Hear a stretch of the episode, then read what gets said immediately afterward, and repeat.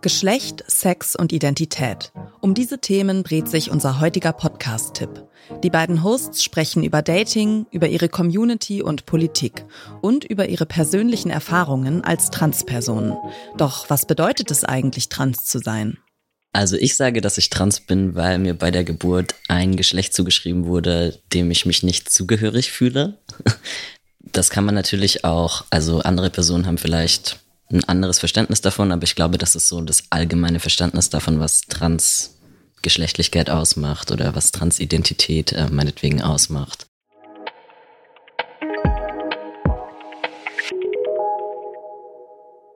Das ist Jen Eikers. Zusammen mit Sophie Rauscher hostet Jen den Podcast Trans Sein. Das ist der Podcast, den wir euch heute empfehlen. Hier im Podcast Podcast von Detektor FM. Sophie Rauscher ist transweiblich und arbeitet als wissenschaftliche Mitarbeiterin für die Grünen Bundestagsabgeordnete Nike Slavik. Jen Eikers ist trans-non-binär, hat einen Doktortitel in Philosophie und forscht beruflich zu Gender und Sexualität. In jeder Podcast-Folge beschäftigen sich Sophie und Jen mit einem bestimmten Thema, zum Beispiel mit der Nichtbinarität. Nichtbinäre Menschen ordnen sich nicht dem binären Geschlechtersystem zu. Sie verstehen sich also nicht als entweder männlich oder weiblich. Nichtbinarität ist ein Überbegriff für viele verschiedene geschlechtliche Identitäten und Teil des Transspektrums. Autorin und Journalistin Hengame Yagobi Farah ist im Podcast Transsein zu Gast und erzählt darüber, wie es war, die eigene Nichtbinarität zu entdecken. Ich erinnere mich nicht daran, dass es sowas wie einen spezifischen Schlüsselmoment gegeben hat, sondern eher ein Prozess. Und äh, ein sehr wichtiger Faktor in diesem Prozess ist die Tatsache, dass ich 2013 für ein halbes Jahr in Schweden gelebt habe. Ähm, dann war ich auf einmal in einem Land, wo es auch ein nicht-binäres Pronomen gibt. Und ich habe recht schnell gemerkt, dass es das Pronomen, mit dem ich mich am wohlsten fühle. Ein wichtiger Faktor ist also die Sprache und damit die Möglichkeit, so über sich selbst zu sprechen, wie jedes Individuum es gerne möchte. Sophie und Jen haben ähnliche Erfahrungen im englischsprachigen Ausland gemacht, wo es geschlechtslose Pronomen gibt. Die deutsche Sprache macht es Transmenschen da deutlich schwerer. Und das, obwohl es mittlerweile wissenschaftlicher Konsens ist, dass Geschlecht ein Spektrum ist. Doch die deutsche Sprache schafft es noch nicht, das so richtig gut abzubilden und behilft sich deshalb mit alternativen Formulierungen. Dazu Sophie Rauscher. Letztendlich geht es darum, ja.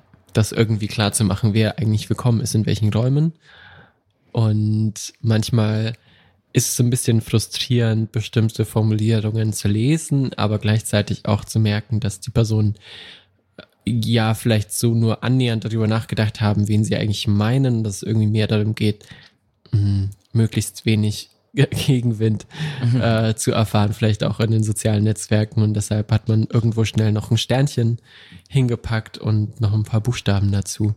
Doch Sternchen und Wortneuschöpfungen allein schaffen noch keine transinklusive Sprache. Das weiß auch Hengame Yagubi Farah.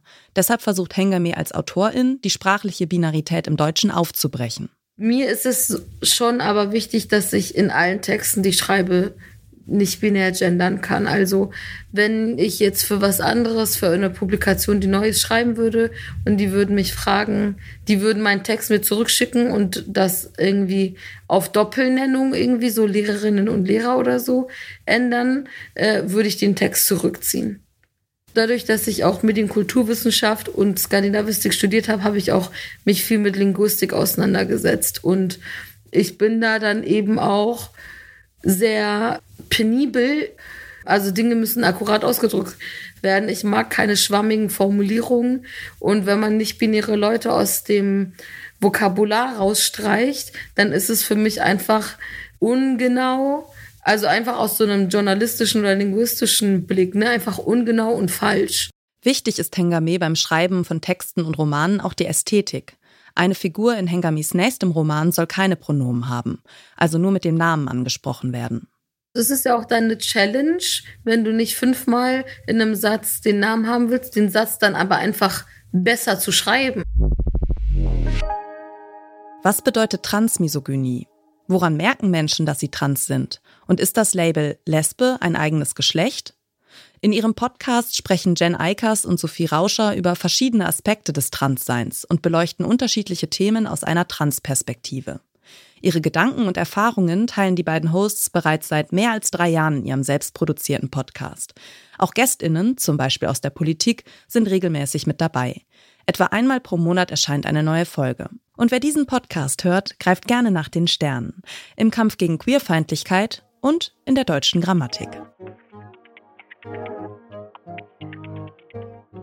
Das war's für heute vom Podcast Podcast. Wenn euch unsere Podcast-Tipps gefallen, dann folgt uns doch auf der Podcast-Plattform eurer Wahl, damit ihr keine Episode mehr verpasst. Oder empfehlt uns einem anderen Menschen weiter, der sich genauso für Podcasts begeistert wie ihr und wir. Dieser Tipp kam von Naomi Asal. Redaktion Ina Lebetjew, Johanna Voss und Doreen Rothmann. Produziert hat die Folge Florian Brexler. Und ich bin Caroline Breitschädel. Wir hören uns.